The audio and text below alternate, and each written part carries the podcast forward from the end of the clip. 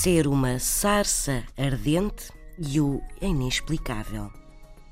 Perante um fenómeno inexplicável, algo assombroso que causa espanto, algo maravilhoso, prodigioso, diz-se que é uma sarça ardente.